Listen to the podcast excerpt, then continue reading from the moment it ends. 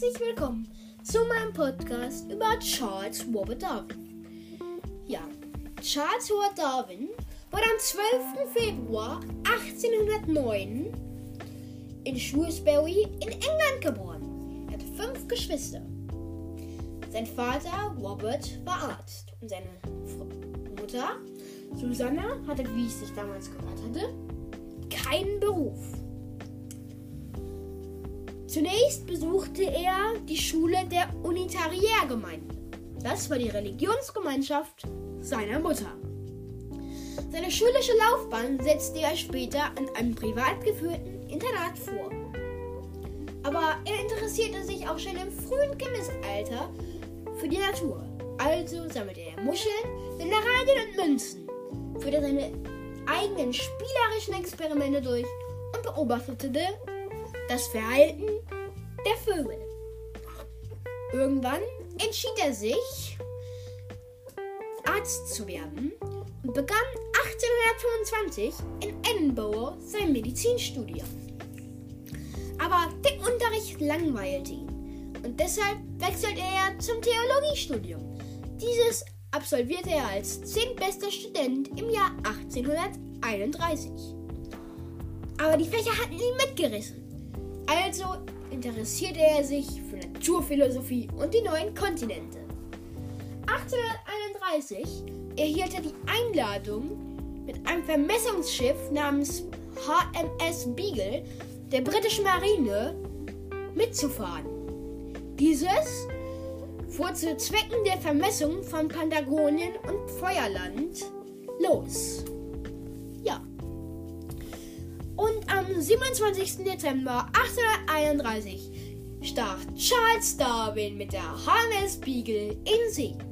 Während der Reise sammelte er zahlreiche Pflanzen, Tiere und Gesteinsproben. In zahlreichen Notizbüchern hielt er seine Beobachtung fest. Nach seiner Weltumsegelung kehrte die HMS Beagle am 2. Oktober 1836 nach England zurück. Spottdrosseln, Schildkröten und vor allem ein paar Finken, die Darwin von den Galapagos-Inseln mitbrachte, liefern den Forschern die entscheidenden Hinweise für seine berühmte Evolutionstheorie. Evolutionstheorie stammt von dem lateinischen Wort evolore, entwickeln, ablaufen, also die Entwicklungs- oder Ablauftheorie. Dabei schenkt der Bilo Biologe Dabei schenkt der Biologe den faustgroßen Vögeln zunächst keine Beachtung. Er hält sie für Zaunkönige, Kernbeißer und Schwarzdrosseln, denn sie haben vollkommen unterschiedliche Schnäbel. Einige dieser Schnäbel sind dick und damit ideal zum Nüsse knacken. Die längeren eignen sich, eignen sich besser zum Insektenfang. Erst ein herbeigerufener Kollege stellt fest, bei diesen Arten handelte es sich um eine miteinander verwandte Finkenart. Die Arten müssen auf unterschiedlichen Galapagos-Inseln entstanden sein. Und er weiß auch warum. Weil Nahrung auf den Inseln knapp ist, herrscht dort ein ständiger Überlebenskampf.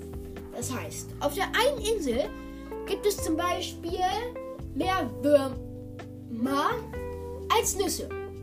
Also passt sich der Vogel mit seinem Schnabel darauf an, mehr Würmer zu fressen.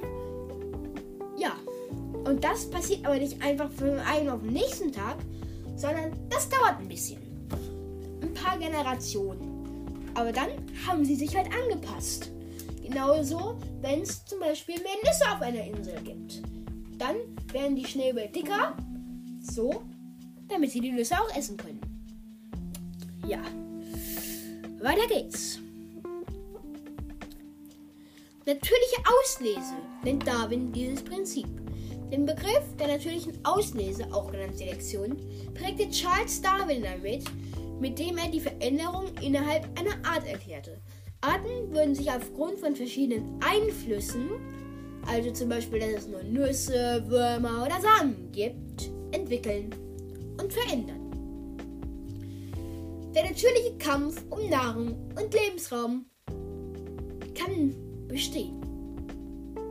Aber gewinnen tut immer der, der am besten an seine Umwelt angepasst ist.